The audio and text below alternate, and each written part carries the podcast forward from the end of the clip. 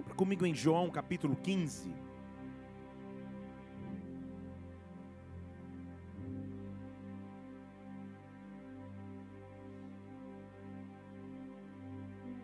João capítulo 15.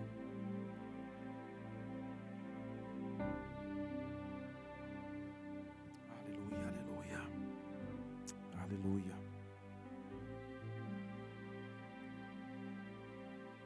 Igreja, horário típico da minha preparação de estudos e palavras é nas- são nas madrugadas. Na minha rotina e agenda é o melhor momento que encontro, onde supostamente os- o bebê não chora, a mais velha já dorme, a pastora desmaia, o celular não toca, o WhatsApp fica quieto. E esse é um momento caracterizado por Deus há anos para que eu use em busca. O que eu quero dizer a vocês é que eu sei na expectativa no espírito o que Deus está prestes a derramar sobre nós nessa noite. Deixa eu dizer a você, eu não sei se você já percebe, mas desde o início dessa reunião, já uma glória derramada por Deus nesse prédio, nesta casa. O Espírito Santo de Deus marcou um encontro para conosco nesta noite, marcou um encontro contigo nesta noite. Há uma glória a ser liberada sobre as nossas vidas. Um culto tem que ser vivo, tem que ser real. Não é apenas um ajuntamento de pessoas, uma congregação de pessoas, mas é uma reunião de pessoas que estão prestes a serem visitadas pelo Espírito Santo. Por isso, nesta hora, o que eu quero dizer é: Rabacete, Espírito Santo de Deus, não tenha qualquer restrição, prebastos, para derramar sobre as nossas vidas, para derramar sobre as nossas vidas. Levante uma de suas mãos, Pai. Vai além de nossa limitação humana, vai além de nossa limitação carnal. Abre os céus e nos visita, abre os céus e permanece nesta casa, como o Senhor já está, desde o primeiro acorde desta noite, desde a primeira oração desta noite. Nós podemos te sentir, nós podemos te perceber. Por isso, rapaste.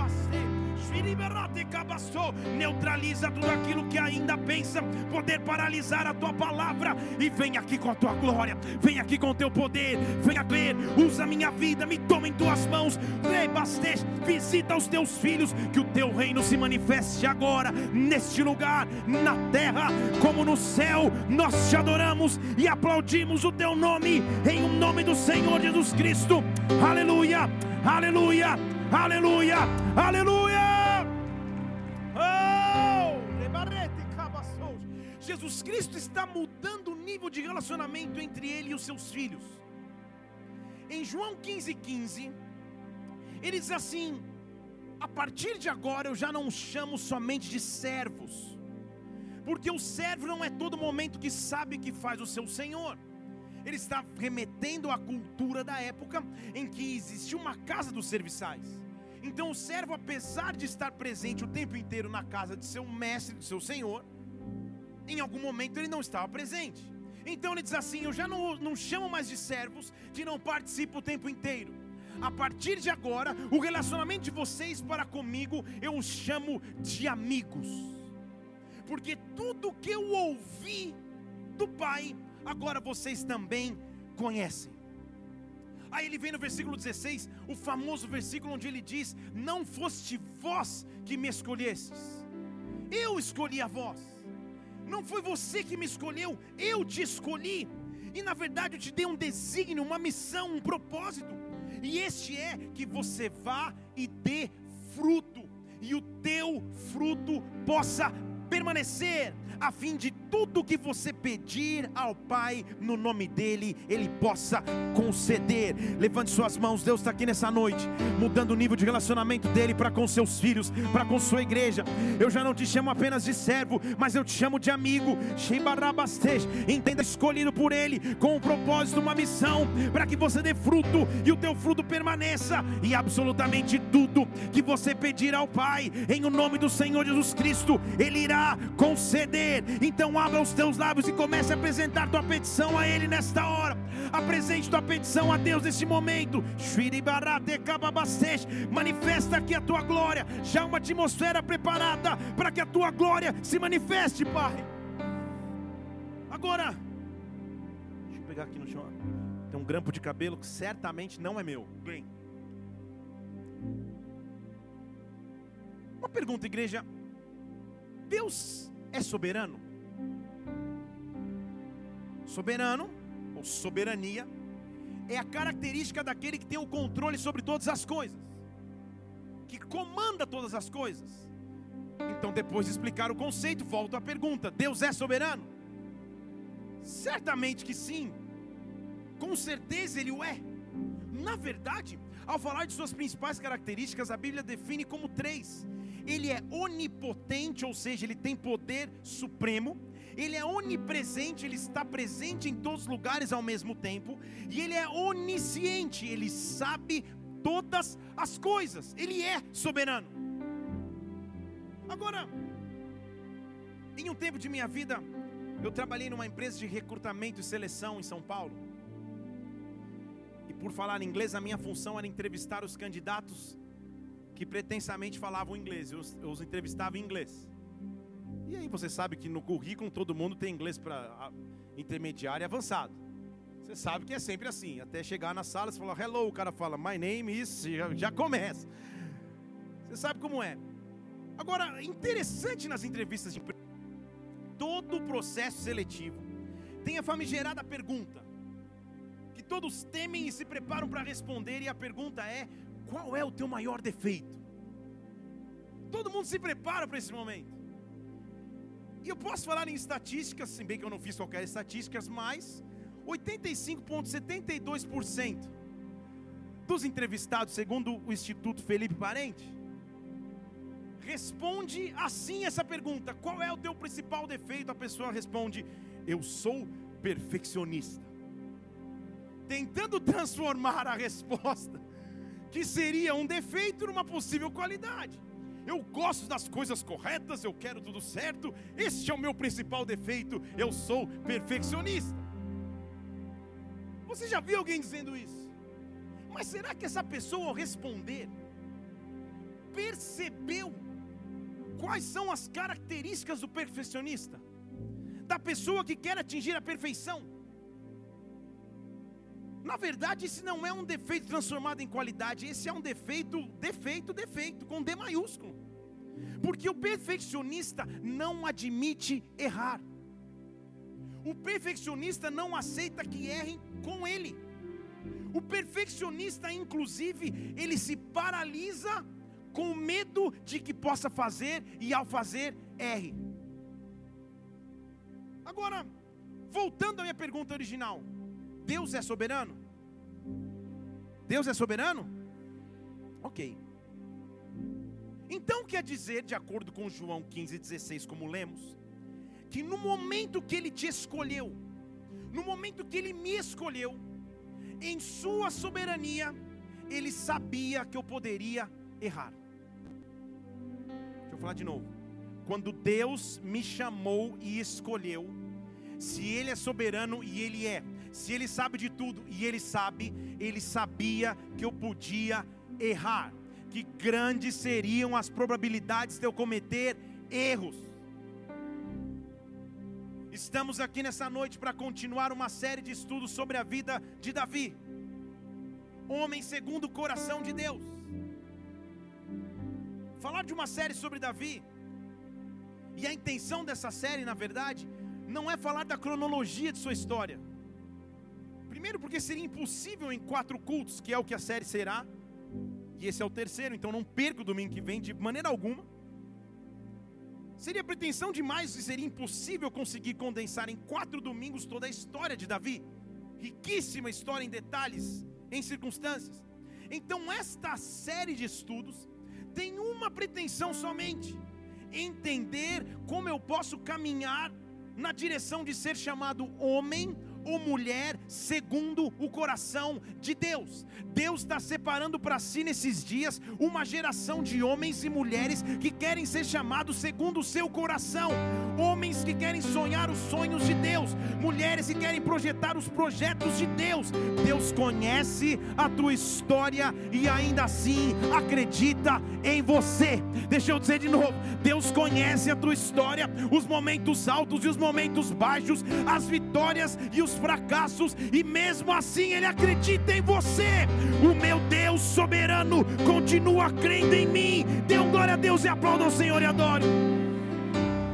Oh!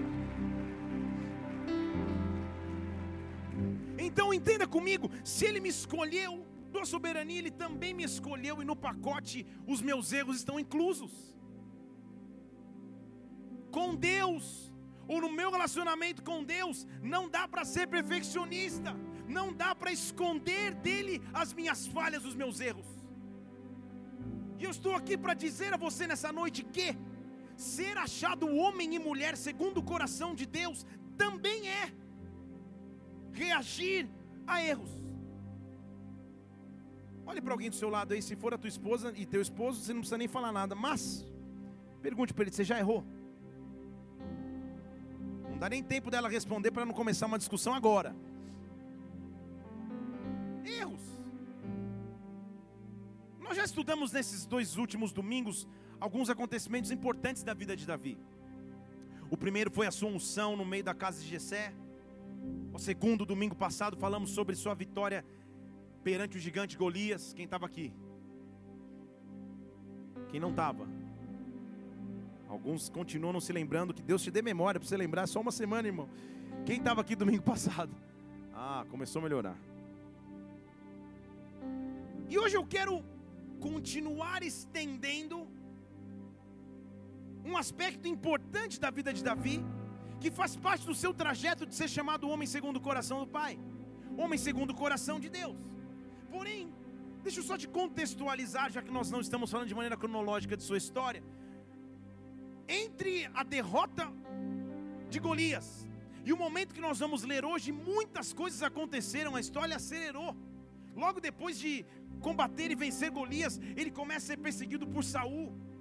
Saul persegue, ele poupa a vida de Saul por diversas vezes. Depois disso, ele vira rei sobre Judá ele conduz para Jerusalém, ele se torna um exímio guerreiro, ele ganhou inúmeras guerras. Agora pare para pensar comigo, um homem que foi ungido na casa de seu pai, que o Espírito Santo veio sobre ele, um homem que venceu um gigante chamado Golias, que preservou Saul, que ganhou muitas guerras, que restaurou a arca para Jerusalém. Um homem desse não pode errar. Não é possível que um homem desse erre. Será? Estou aqui para fazer a primeira afirmação que você pode até postar, se quiser. Ser chamado segundo o coração de Deus não significa não poder errar. Deixa eu falar de novo aqui. Ser chamado segundo o coração de Deus não significa não poder errar. Lá em São Paulo, só lá em São Paulo isso acontece. Eu aconselhava um cara que dioturnamente o cara me ligava todos os dias, pastor. Hoje vacilei, errei, xinguei uma pessoa na marginal. Falei, aí não, não, é, não, é, não, é, não é diferença de ninguém. Cheguei uma pessoa na marginal, foi difícil, uma moto me fechou. Acho que os planos de Deus para minha vida acabaram.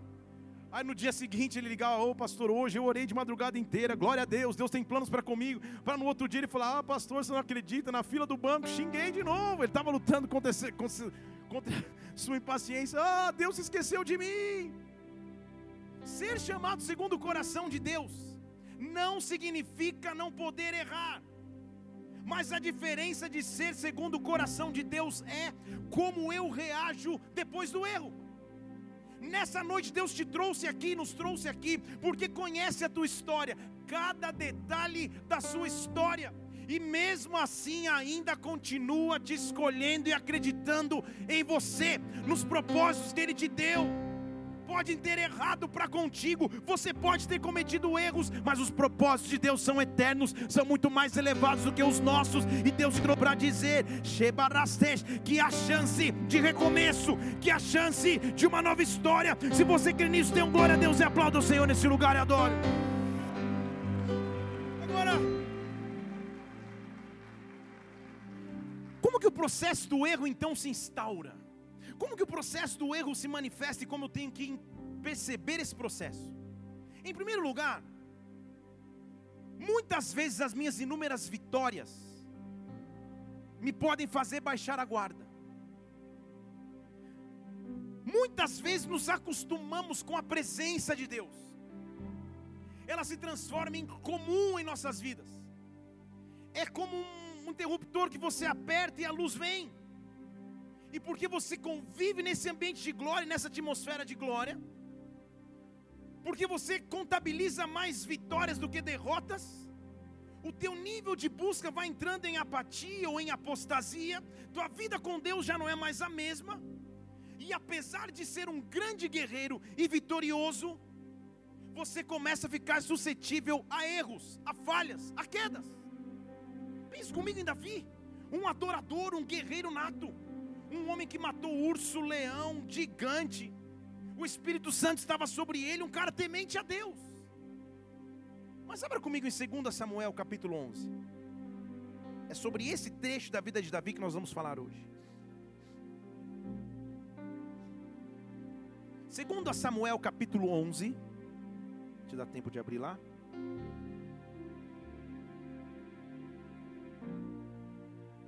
Versículo 1. Muitas coisas aconteceram entre Golias e esse momento, eu já te disse a maioria delas. Davi se acostumou com as guerras e era mais um tempo de guerra. Passou-se determinado acontecimento, e era o tempo em que os reis saem à guerra. Quem que deveria sair à guerra aí que a Bíblia está dizendo? Davi era o quê? Rei. Ele já era o rei de Judá. Tinha se passado um ano e era o tempo em que os reis saem à guerra. Davi pegou e enviou Joabe, junto com Joabe e seus servos e todo Israel. E eles foram brigar, foram lutar, foram guerrear e destruíram os amonitas e sitiaram a Rabá. Presta atenção comigo. Porém, Davi ficou em Jerusalém. Ué, aí eu já não estou entendendo. Onde está aquele guerreiro? Onde está aquele homem ou aquele menino ousado do culto passado que sozinho enfrentou um gigante? O que aconteceu na história de vida desse homem que agora na época que o rei, a figura principal de uma nação, deveria conduzir o povo em batalha, ele manda toda a nação, ou seja, entenda-se, todos os homens para a guerra e fica em casa. Muitos momentos em nossas vidas nós nos sentimos cansados. Muitos momentos em nossas vidas as guerras são tremendas que tudo que eu quero é uma trégua. Mas no momento que é para ir para a guerra, se você fica em casa, a apatia é uma porta aberta para que o erro entre. A frieza é uma porta aberta para que o erro entre. E vou além, a mudança de padrão, de comportamento, é uma porta aberta para que o erro entre. O padrão era tempo de guerra, o rei vai para a guerra. Davi por talvez achar-se um homem tão temente a Deus, tão cheio do Espírito Santo e com tantas vitórias em seu currículo, decide por conta própria e a Bíblia não especifica por quê. Agora, Davi, homem segundo o coração de Deus, no meio da batalha você vai ficar em casa, você vai fugir da guerra, ele fica em casa. Toda mudança de padrão é uma chance para errar. Deixa eu falar de novo para alguém dizer amém. Toda mudança de padrão é uma chance para errar. Vou te dar exemplos. Por padrão, posso falar verdades aqui, sim ou não? Eu ia falar de qualquer jeito, mas depois desse sim. Por padrão, assim eu entendo. Homens de Deus e mulheres de Deus não tem que ficar com muito amizadinha com pessoas do sexo oposto, mesmo dentro da igreja silêncio aqui, calma. Ninguém falou amém, nem as mulheres. Deixa eu falar de novo. O homem de Deus tem que ficar com um inbox com, com a irmã da igreja. Ah, não, estou ministrando. Padrão errado. E quando você baixa essas guardas, começa uma chance para eu. Estão comigo aqui ou não? O homem de Deus tem que acompanhar os homens de Deus. Mulher de Deus tem que acompanhar as mulheres de Deus. Estão comigo? Se for casado, agora se for solteiro, pior ainda. Lá na Indonésia tem cara solteiro que fica com uma amizadinha com as irmãs da igreja. Lá na Indonésia com amizadinha com as irmãs da igreja. Um dia manda um bombom para outra, um dia um para outro, um dia um para mais outra. Tem umas cinco gostando dele. E quando elas vêm falar, não, irmã, você confundiu, é só amizade. Vai se converter. Estão comigo aqui ou não?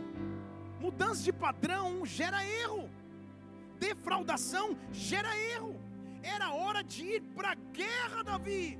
E você vai ficar em casa fazendo o quê? Sei lá, acho que lançou o FIFA menos um naquela época que devia ter uma série específica, eu não sei o que aconteceu com Davi. Que nós o pegamos numa fase mudando a mente seu padrão. Agora eu quero falar para você, porque eu estou pregando para homens e mulheres de Deus que são segundo seu coração. Estou falando para guerreiros aqui, mas que talvez estejam cansados de tanta guerra cansados de tanta batalha, e tudo que você mais quer quando a guerra começa a acontecer é ficar em casa escondido. Mas Deus conhece a tua história, Deus conhece a tua chamada, Deus conhece os teus propósitos, Deus conhece a tua missão. E se um dia um óleo caiu sobre a tua cabeça, sim, pode haver um tempo de descanso, mas é chegado um tempo onde Deus vai te colocar em atividade novamente. Eu sei que eu estou falando para alguém aqui nesse lugar. Agora, ele fica em casa. Davi, o povo foi em guerra. E a história vai começar. Versículo 2. Sempre Satanás vai tentar colocar uma distração que nos roube no meio da guerra. Porque a Bíblia diz que, pode lá pôr o versículo 2 na tela, por favor. Aconteceu que numa tarde, Davi se levantou do seu leito para pensar de novo. Você reparou? Aconteceu que numa tarde, o cara era um rei, um guerreiro, estava dormindo até tarde. Estão comigo aqui ou não? Aconteceu que no meio da tarde ele acordou, por quê? Todo o povo em guerra, e essa era a preocupação dele, uma e meia da tarde. Nossa, que cansaço. Que Deus abençoe os guerreiros. E levantou no meio de uma tarde. Sempre que a Bíblia fala de alguém se levantando de madrugada é porque essa pessoa tem disposição. Mas quando a Bíblia fala de alguém se levantando à tarde, é porque alguma coisa mudou na vida dessa pessoa. Que Deus mexa no teu despertador. Se você tem liberdade, acorde tarde. Mas normalmente você acorda cedo para que o dia comece e você e as coisas têm que acontecer. Agora, à tarde não tinha o que fazer. Não tinha amigos que todos estavam na guerra ele se levanta à tarde, pijamão. E o pijama de um homem é uma bermuda velha, a camisa da antiga eleição, e assim é. Ele se levanta e começa a passear. E quando você não consegue ver o versículo é porque eu entrei na frente. E daí? A Bíblia diz que ele está passeando no terraço da casa, na sacada do palácio. E passeando na sacada do palácio, ele viu uma mulher que estava se lavando. E a mulher era muito formosa à vista. E agora, irmão? Chuta que é laço. Chuta que é laço, Davi. Davi sobe na sacada. Já acordou tarde, devia estar na guerra. Está entendendo comigo? Tempo errado, hora errada, dia errado. Um erro não começa só quando você acaba de cair. O erro começa muito antes. Dia errado, hora errada, devia estar na guerra, lugar errado, está lá passeando de roupão, de, de pijama, duas horas da tarde. E de longe ele vê a mulher tomando banho. Sabe aquele comercial da Lorenzetti? Você nem lembra disso. A mulher tomando banho. E ali ele tinha uma opção de sair correndo. Mas sempre o inimigo coloca uma distração para me roubar dos caminhos de Deus. Posso trazer exemplo, sim ou não? Tem gente que quando não tem trabalho, está o tempo inteiro na igreja clamando, é campanha de oração, de jejum, de tudo mais, Senhor, manifesta a glória sobre mim. Começa a trabalhar, some da igreja porque a distração entrou. Tem gente que nem telefone para ter internet. Agora tem internet e não consegue administrar o tempo que gasta na internet. Tem gente que antes não tinha nada de Deus para tudo. Agora tem dois carros na garagem e nem dizimista mais é. Distrações. Davi estava assim. O que aconteceu com o garoto que matou Golias que a gente viu? Olha eu na aula, no culto passado. O pastor estava tão legal quando a gente estava vendo um aspecto positivo de sua vida. Mas ser chamado homem segundo o coração de Deus é entender que Deus conhece todos os meus momentos. Ele conhece todas as minhas fases. Então lá está Davi e começa a vacilar. Dá uma olhada, dá outra, a mulher tomando banho, a mulher é bonita. E diz o versículo 3 que Davi já mandou indagar a respeito da mulher. Chamou um servo lá, opa, quem que é aquela mulher lá? Quem que é essa tomando banho lá na, na sacada? E até amarrada essa, essa mulher tomando banho na sacada. Vai tomar banho em casa, muito bem. Tomando banho na sacada. Quem é essa mulher? Disseram, ah, será que essa aí não é Batseba? Ela é filha de Eliã, mulher de Urias, o Eteu. Entenda comigo, meu irmão, que a época era outra, o costume social era outro, a moral da sociedade era outra. O rei podia na época, podia na época, podia na época exercer a poligamia. O rei tinha, na verdade, um anexo do seu palácio onde ficavam suas concubinas, que eram mulheres que ele selecionava quando queria. Ele chamava e essa pessoa vinha e ele tinha aquele momento com aquela mulher. Fazia parte da época. Da época. Então a atitude de Davi. É bom rir, né? Uma irmã deu uma cotovelada na costela, irmão. Nós temos médicos aqui na igreja, qualquer coisa, tá? Era a época. Tudo bem? Então, tomar essa para uma mulher era costume do rei. Só que chamar uma mulher que ele sabe que tinha um compromisso com alguém, aí já começou a viajar. Agora, Urias não era um desconhecido. Se você for ler lá 2 Samuel 23, não precisa abrir agora e nem abra. A Bíblia traz a descrição de 37 valentes de Davi, que eram seus principais guerreiros, os caras que nas guerras entregavam suas vidas pelo rei. Urias era um desses 37. Então, calma aí. A mulher tomando banho, é de um cara importante, um dos capitães do meu exército.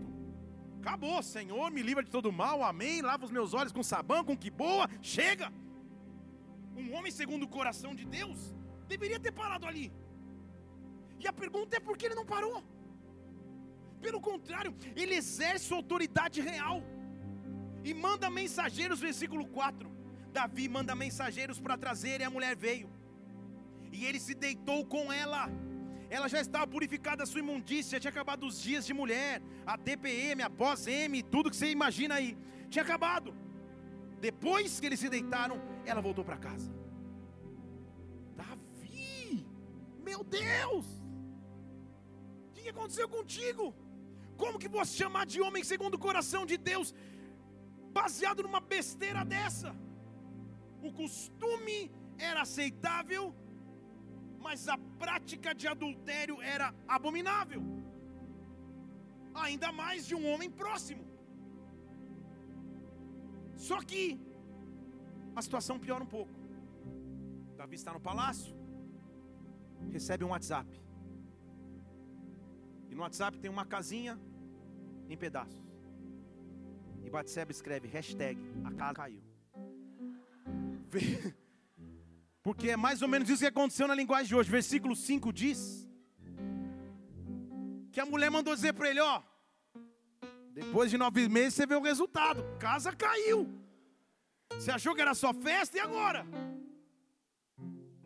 Então, como a Bíblia diz, estão comigo aqui, que um abismo chama outro abismo, ele já não deveria estar na sacada olhando a mulher, já não deveria mandar chamar a mulher, chamou já não deveria deitar com a mulher, deitou, agora ela está grávida.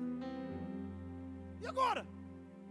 Ah, não, agora, um homem segundo o coração de Deus se prostra no chão, chora na presença do Pai, pede perdão, liga para o ratinho, agenda um DNA, faz alguma coisa.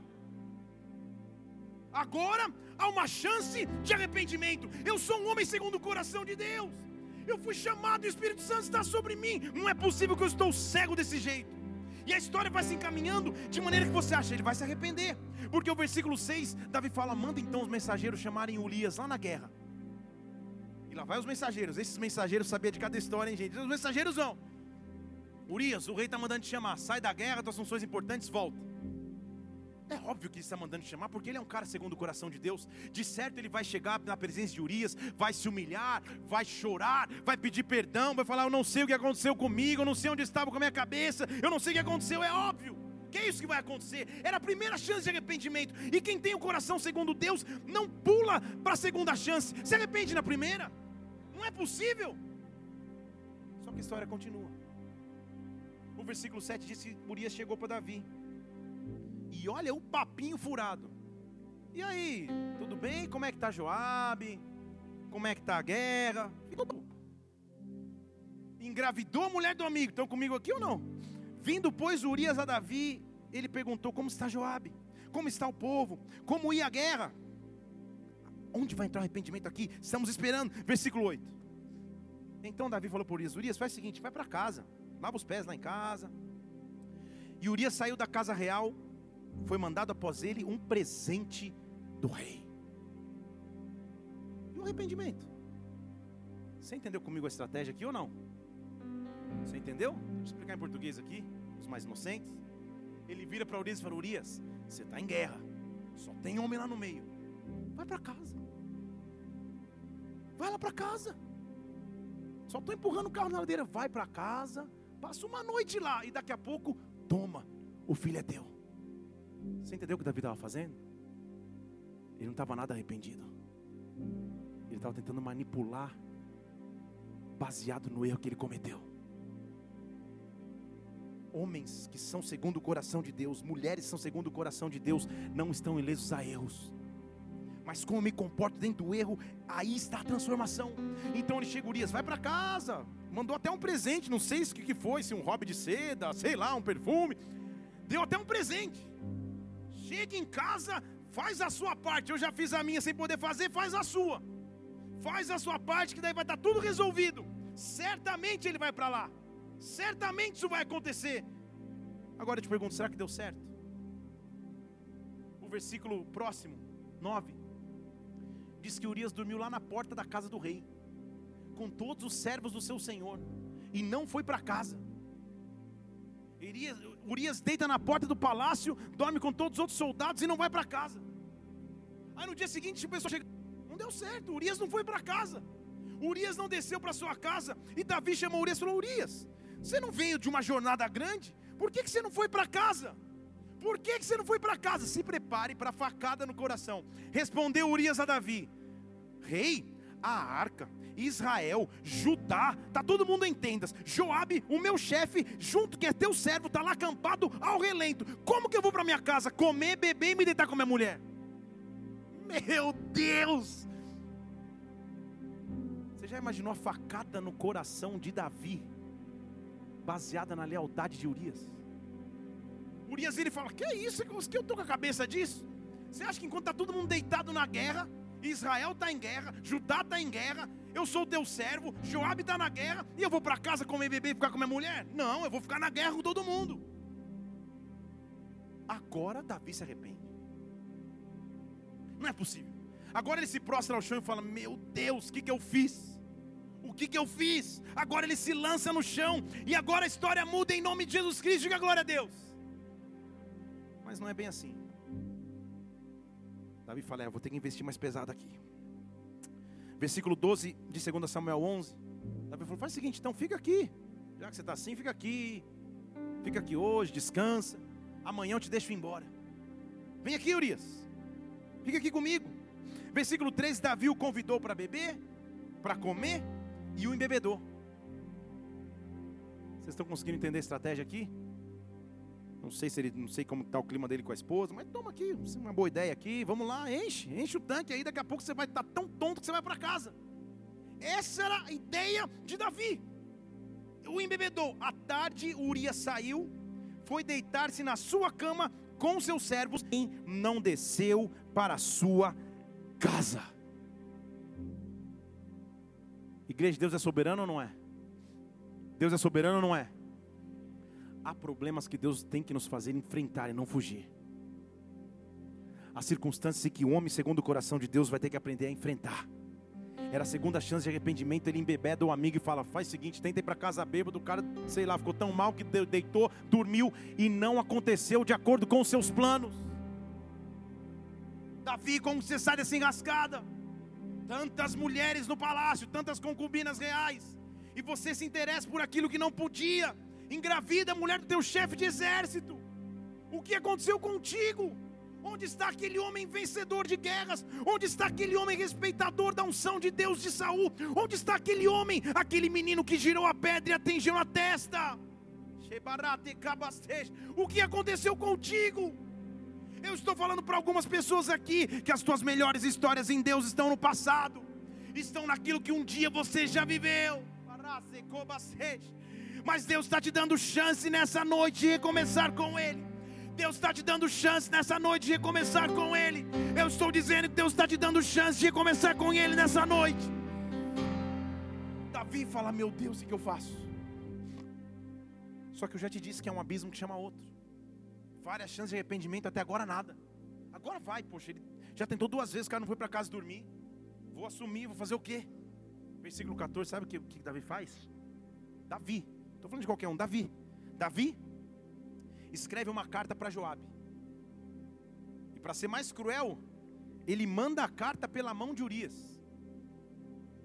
Fala com meu irmão, parece cidade alerta. Fala assim: me dá imagens, me dá imagens. É, olha o que ele faz.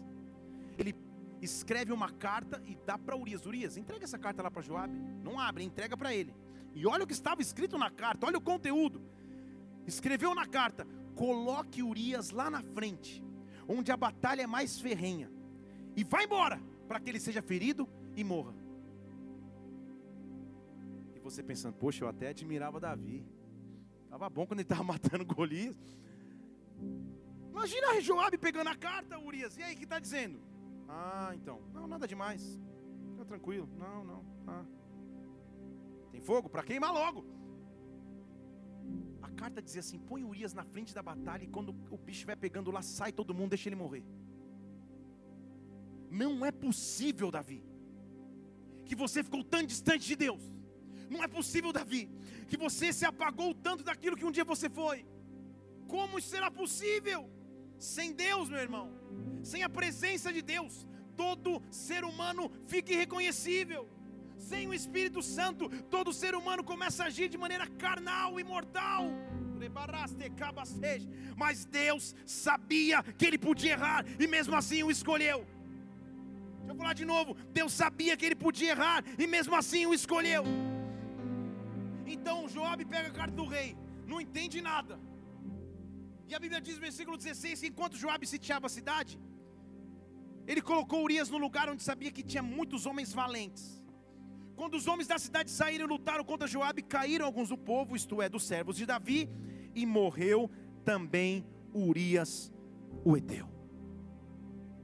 Então põe na conta de Davi adultério, manipulação, homicídio, omissão enquanto líder. Agora acabou. Possível que um homem que passa por tantas coisas duras em sua vida, não é possível que Deus ainda vai ter propósito para esse homem. Agora certamente Davi acabou. Agora certamente Davi passe para o próximo a sua vez. Agora é impossível que Deus ainda tenha história para contigo, Davi. Eu estou pregando para alguns aqui que foram rotulados pela sociedade, pelo teu ciclo social, pelos teus familiares, pelos ministérios que você fazia parte. Você talvez tenha cometido erros e talvez erraram com você, mas agora eu estou aqui para dizer que ainda há esperança de futuro, ainda há esperança de recomeço. Deus ainda tem planos para ti em nome do Senhor Jesus Cristo. Aplauda e adoro neste lugar e adoro.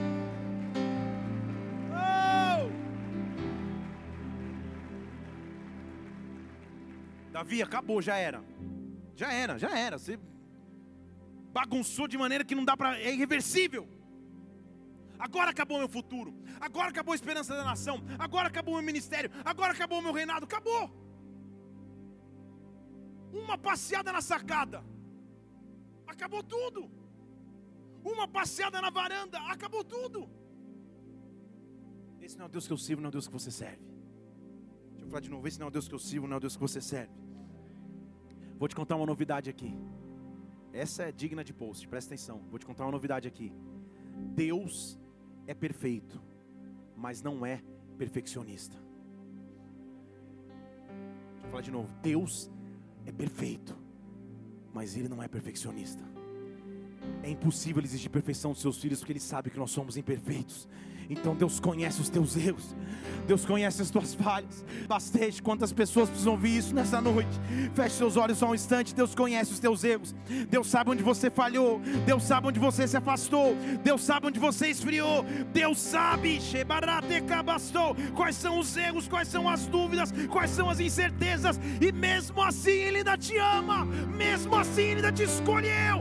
Receba nessa noite da misericórdia, da graça, do favor de Deus sobre tua vida em o nome de Jesus Cristo. Receba em o nome do Senhor Jesus. Aleluia.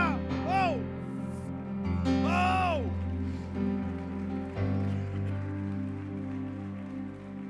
Então estou lidando com Deus que é perfeito, mas não é perfeccionista.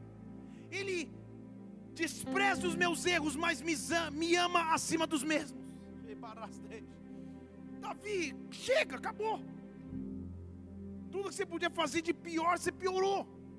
Moralmente falando, nem eu estou gostando mais de Davi, talvez você pense. Nem eu. Pô, que tramóia foi essa?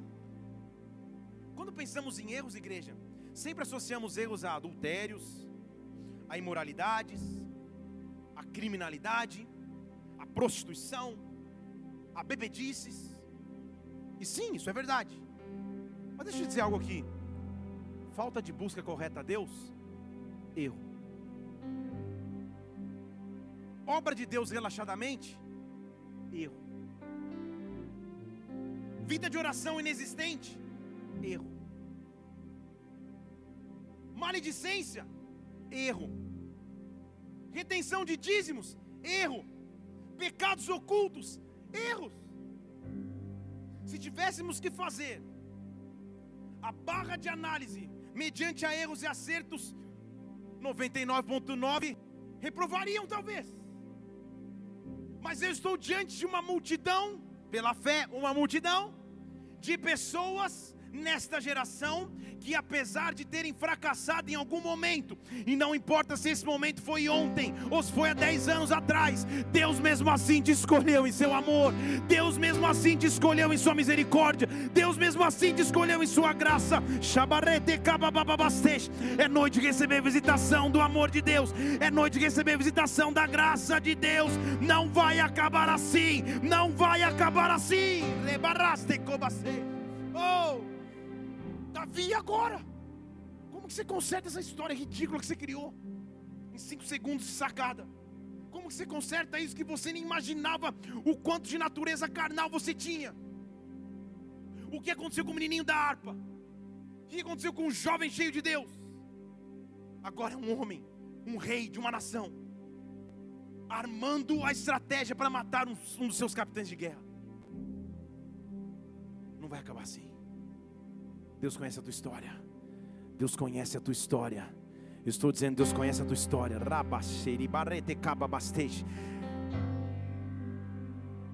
E Deus vai te visitar nessa noite. Com uma intenção: jamais te acusar, mas pelo contrário te instruir. Deixa eu dizer de novo, porque só a amarela disse glória a Deus. Jamais ele vai te acusar, ele vai te instruir. Apocalipse capítulo 12, versículo 9 precisa nem abrir, eles vão pôr na tela aqui.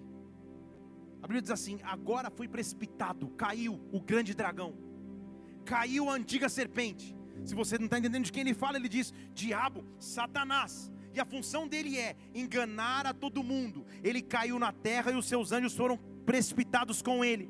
Então ouviu uma grande voz no céu dizendo: Agora é chegada a salvação, o poder e o reino do nosso Deus e autoridade de Cristo, porque já foi lançado fora o acusador dos nossos irmãos, que diante de nosso Deus os acusava de dia e de noite. Eu estou dizendo sobre a tua história: é chegada a salvação, o poder e o reino do nosso Deus, a autoridade do nosso Cristo o acusador está sendo lançado fora. E como eu venço, versículo 11: eu venço pelo sangue do Cordeiro e pela palavra do seu testemunho.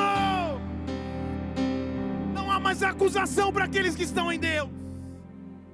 Apesar da tua história, Ele te escolheu. Apesar dos teus erros, Davi, Ele te escolheu. E não só te escolheu, Ele te chamou homem segundo o coração de Deus um homem capaz de fazer isso, ser chamado de segundo o coração de Deus, é o paralelo óbvio do que eu sou com a glória de Deus e do que eu sou sem a glória de Deus, do que eu sou quando ando naturalmente ou do que eu sou quando ando sobrenaturalmente.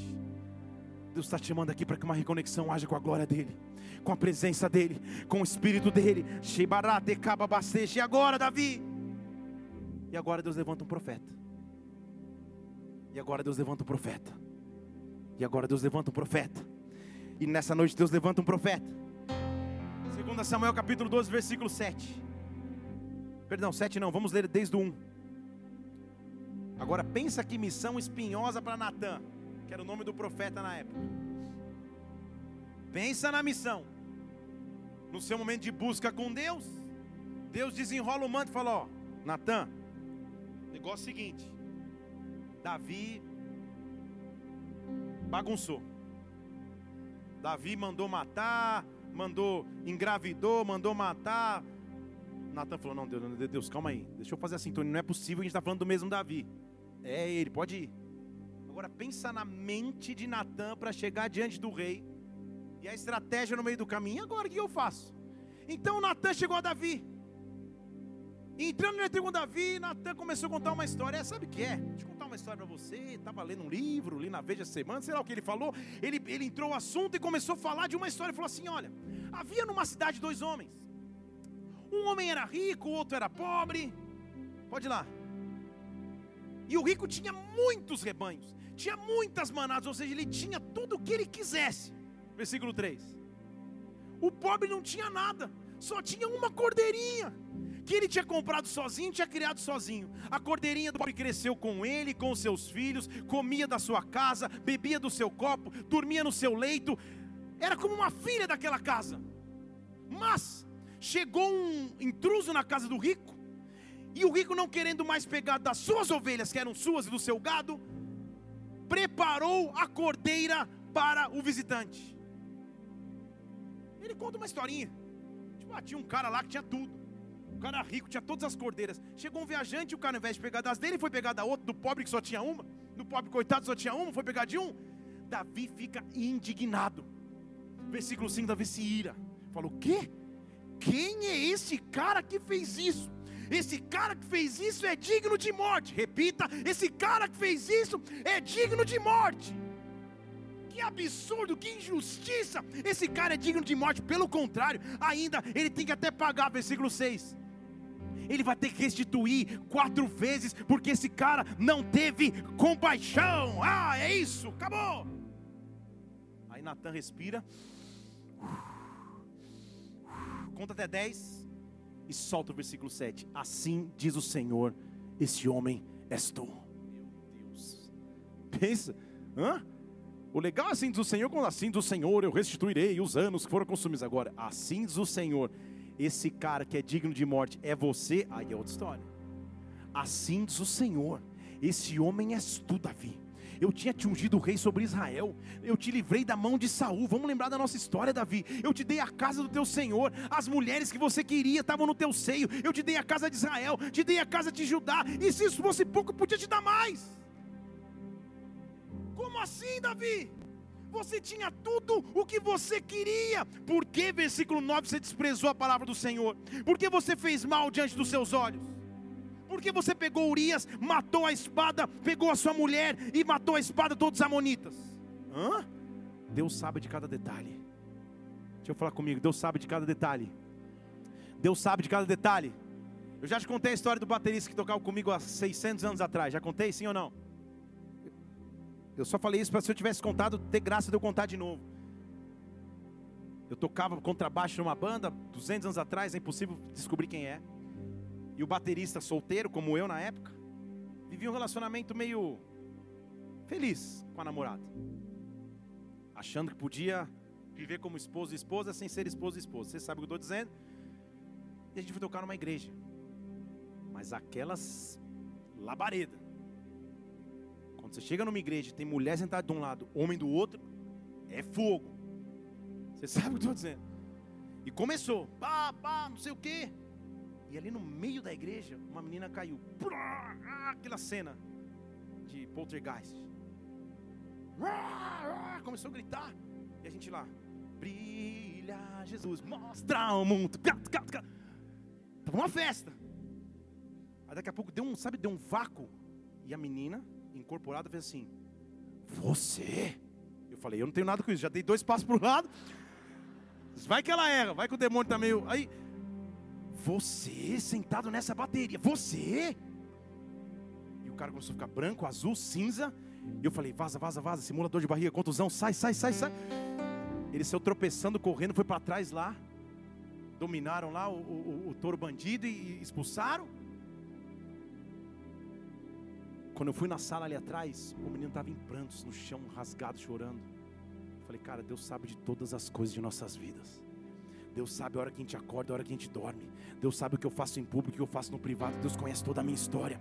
Pode ser que os teus líderes não conheçam, mas Deus conhece. Então, o que Deus estava dizendo, Davi, deixa eu te contar o endereço certinho. Você pegou Urias, você mandou para a guerra, você deitou com a mulher. Eu sei de tudo. Imagino que era para Davi, como rei, escutar do profeta sobre a nação que ele era aquele cara digno de reprovação.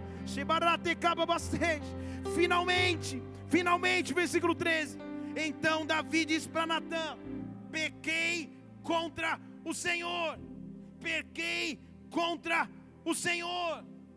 Agora acabou. Agora é jogá-lo numa cova de leões, agora é mandá-lo para a forca. Mas imediatamente, quando ele reconhece o seu erro, Natan retorna a Davi dizendo: O Senhor perdoou o teu pecado, não morrerás. Eu e você temos que agradecer todos os dias, porque nós servimos um Deus de amor, um Deus de cuidado, um Deus de graça, um Deus de favor. E nessa noite Ele te trouxe aqui para dizer que ainda tem propósitos para a sua vida, que você é uma ação de Deus, não importa as falhas, os erros que cometeram contigo ou os erros que você cometeu, Deus ainda tem esperança de futuro. Dê um brado ao Senhor e aplauda nesse lugar e adore.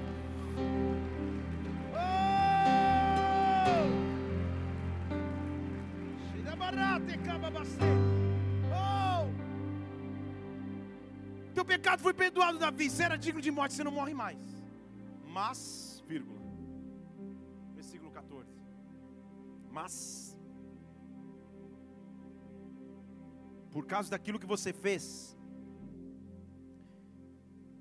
E antes que os teus inimigos, os inimigos do Senhor blasfemem, o filho que você gerou com Batseba, certamente morrerá. Poxa, estava tudo bem. Naquela época, igreja, não havia o sacrifício da cruz de Jesus Cristo. Não havia graça. E Deus, para mostrar os seus princípios, tinha que mostrar que pecados implicam em consequências. Então ele vira e fala: Davi, eu te perdoei, mas esse filho não vai viver. Imediatamente, versículo 15: Natan foi para casa, e o Senhor feriu a criança que a mulher de Urias dera a Davi, de sorte que ela adoeceu gravemente. Deus, e agora?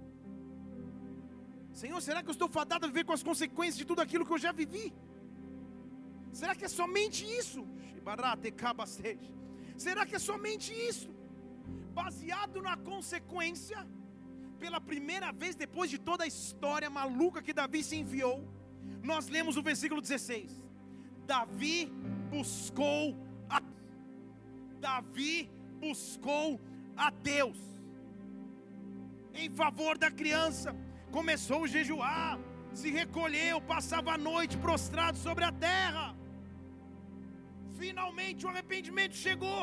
Ele se joga no chão, ele jejua. Em outras palavras, ele não comia. Rigoroso jejum é não se alimentar.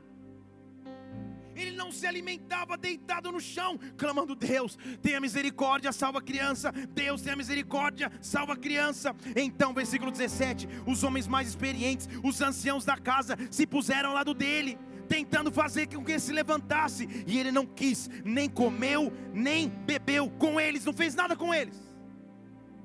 Deitado. Agora, igreja, quando passamos por erros, ou quando temos na nossa história alguns erros, a intenção de Satanás é nos fazer ficar prostrados, é nos fazer ficar deitados. Em questão de segundos, a vida desse homem, de guerreiro, se transformou num homem jogado no chão sem querer alimento. Um espaço que ele deu, transformou a sua história desesperado, prostrado no chão, dizendo: Não dá mais, não dá mais. Eu estou buscando a Deus, restaura a criança, transforma a criança. Eu estou em jejum diante de ti.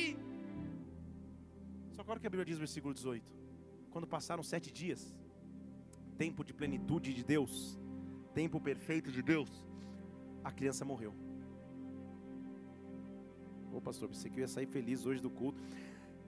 Passaram, você vai, passaram sete dias, a criança morreu.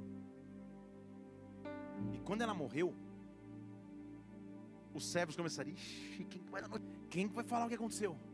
Porque calma aí, se a gente falar, quando ela estava viva ainda, ele já estava assim, deitado no chão sem comer, se a gente falar que morreu, ele vai cometer um desatino. Ou seja, vai se matar, vai matar alguém, vai se desesperar, vai piorar. Davi estava prostrado no chão em desespero. Davi estava prostrado no chão com o peso do seu erro sobre os seus ombros. Mas um mistério que nós temos que entender é: esse jejum que Davi abriu não era para a salvação da criança, porque Deus já disse que não salvaria. Na verdade, Deus estava querendo restaurar o próprio Davi. Deus estava querendo se reaproximar do próprio Davi. Deus estava querendo tirar o peso que estava carregando sobre os seus ombros. Pensa comigo, a cena era pesada demais. A cena era de morte. Davi jogado no chão sem comer, com o filho morto. Ninguém tendo coragem de contar. Agora para mim é a chave de toda essa série. Agora para mim está o aprendizado do que é ser homem segundo o coração de Deus, do que é ser mulher segundo o coração de Deus. Está preparado aí? Aperta o cinto, põe o óculos 3D agora. Ser homem e mulher segundo o coração de Deus é saber recomeçar.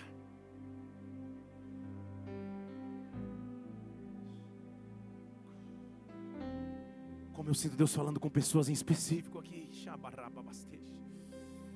Como que um homem deitado no chão, adúltero, homicida, manipulador, omisso, como que um cara deitado no chão tem esperança? piorou, a criança morreu por minha culpa. Como é possível recomeçar depois daqui? Um homem e uma mulher segundo o coração de Deus. Só tem uma opção. Só tem uma, eu preciso aprender a recomeçar apesar da minha história de vida, apesar dos traumas que eu enfrentei, apesar do peso que está sobre mim, eu vou aprender a recomeçar. Eu estou aqui nessa noite para aquelas pessoas que dizem assim: Ah, eu fui muito promíscuo na minha vida, agora então eu vou sofrer na minha vida sentimental. Eu não encontrei ninguém aqui hoje, até agora, porque eu fui muito promíscuo. Na minha história eu fui pesada demais. Ah, eu traí muitas pessoas, por isso que hoje eu vou ser traído, por isso que hoje não vai dar certo. Ah, meus pais nunca me amaram verdadeiramente, por isso eu nunca vou encontrar verdadeiro amor. Ah, eu fui sentenciado no meu ministério, por isso nunca vou ter sucesso ministerial. Eu estou aqui para dizer: chega! Ah, eu me divorciei, eu nunca mais vou ser feliz na minha vida emocional. Ah, eu caí recentemente, não há mais esperança. Ah, eu tentei me relacionar com alguém, não deu certo. Que vergonha, como eu sou burro, como eu sou burra. Prostrado no chão eu nunca mais vou perdoar o que fizeram contra mim. O Espírito está aqui dizendo: chega, chega. Chega! Eu sou um Deus de amor, eu sou um Deus de graça. Para você que escuta a minha voz através de uma gravação, para você que está aqui neste lugar, Deus está dizendo nessa noite há uma chance de recomeço. A tua história vai ser muito melhor do que você imagina. Davi está deitado no chão. O menino morreu. Ninguém tem coragem de dar notícia. Ninguém tem coragem de dizer. Davi começa a perceber o bochicho. Versículo 19, ele vê que o povo está tá, tá cochichando e fala: ei, ei, acho que a criança morreu. E ele pergunta assim: morreu a criança? E o pessoal responde: morreu. Aqui está o segredo do que é ser segundo o coração de Deus. E se nós entendemos a profundidade disso, igreja, nós vamos entender que as acusações do inimigo nunca mais nos paralisa. Nunca mais paralisa suas emoções, nunca mais paralisa seu ministério, nunca mais paralisa teu casamento, nunca mais vai ser paralisado pelas acusações.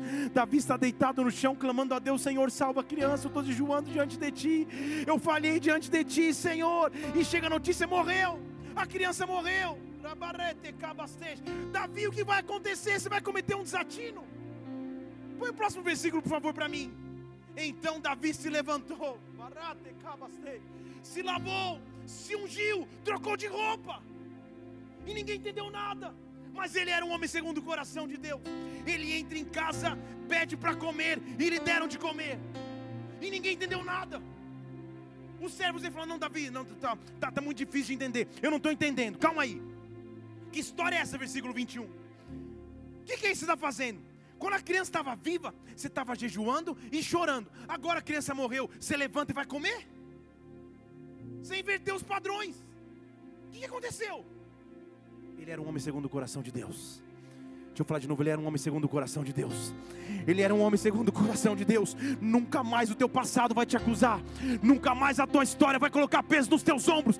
Pouco importa o que você fez até chegar aqui. O que importa é que você vai fazer daqui para frente. Davi estava deitado no chão. Davi estava prostrado no chão. A criança morreu, ele levanta, lava o rosto, começa a comer, muda de roupa. Sabe o que ele estava fazendo? Deixando o passado para trás. Deixando o passado para trás. A minha história não vai acabar assim. Eu não vou ser conhecido como um rei homicida, imoral e adúltero. Eu fui um homem segundo o coração de Deus. Eu já tive muitas vitórias na minha vida. Essa mancha não muda a minha história. Satanás tinha feito um plano. Era para você morrer preso numa cadeia. Era para você morrer consumido numa droga. Era para você morrer numa overdose. Mas o amor de Deus, o amor de Deus invadiu a tua vida. A graça de Deus invadiu a tua história. Deus está dando pão.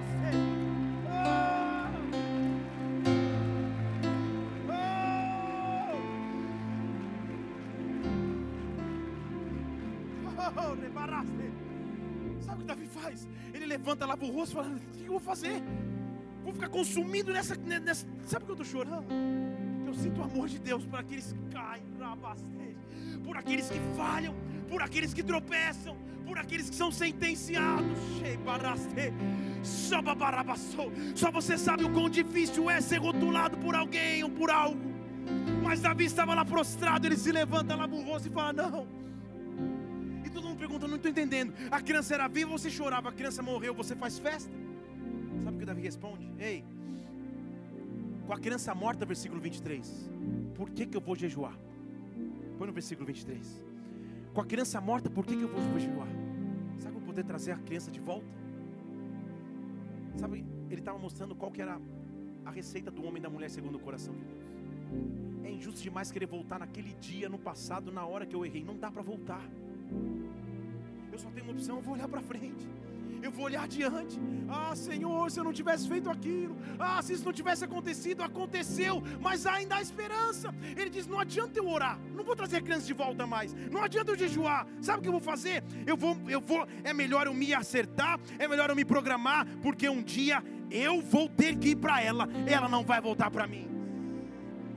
Davi entendia o que era eternidade. Ele está dizendo: um dia ela vai estar na presença de Deus, e o meu trabalho é para que eu lá esteja também.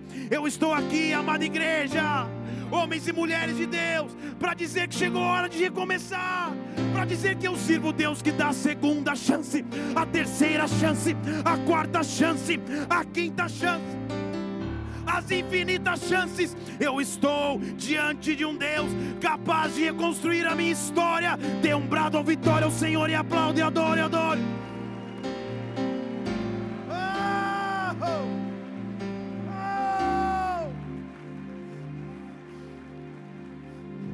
Sabe o que acontece? Davi vai para casa.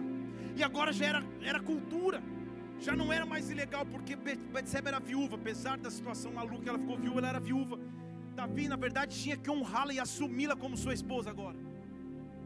Então ele volta para casa. Põe lá o versículo 24. Consola Batseba.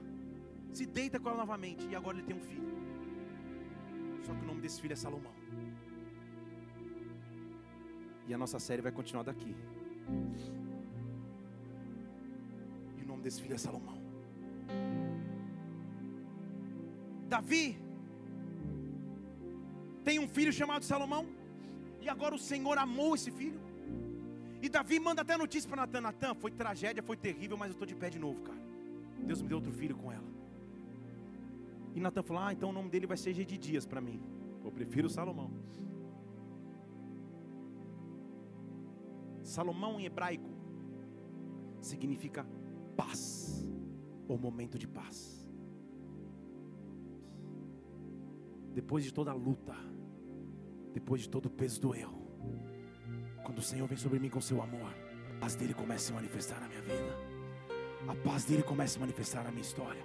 Só que Natan fala: não, só paz não. Deixa, vamos chamar de de dias, que em hebraico significa eu sou amado por Yahvé, eu sou amado pelo Senhor. Xarabá, sabe o que ele estava dizendo, Davi? Quando tentarem te acusar, quando olharem para a tua história tentarem apontar os teus erros, olha para o teu filho, olha para de dias, olha que você é amado de Deus, que apesar das tuas falhas, oh, dos teus erros, Deus ainda tem história para contigo. Quem é você que está aqui neste lugar, que precisa recomeçar com Deus? Talvez você queira se ajoelhar agora. Talvez você queira sair do teu lugar e se ajoelhar no altar. Mas recomeça com Deus. Os teus erros nunca mais delimitam a tua história. As tuas sentenças nunca mais prejudicam quem Deus é para ti. Eu sei que eu estou falando para algumas pessoas, pelo menos, que nesta hora tem que se levantar do seu lugar e vir buscar de Deus no altar, vir buscar recomeço em Deus no altar. Deus não te julga pela arabace. Ajoelha aqui embaixo mesmo, ajoelha aqui embaixo mesmo. Vamos adorar, vamos adorar a Deus. Vamos adorar a Deus. Vamos adorar a Deus. É uma noite de recomeço. É uma noite de recomeço. Oh. Oh. Eu me rasgo por inteiro.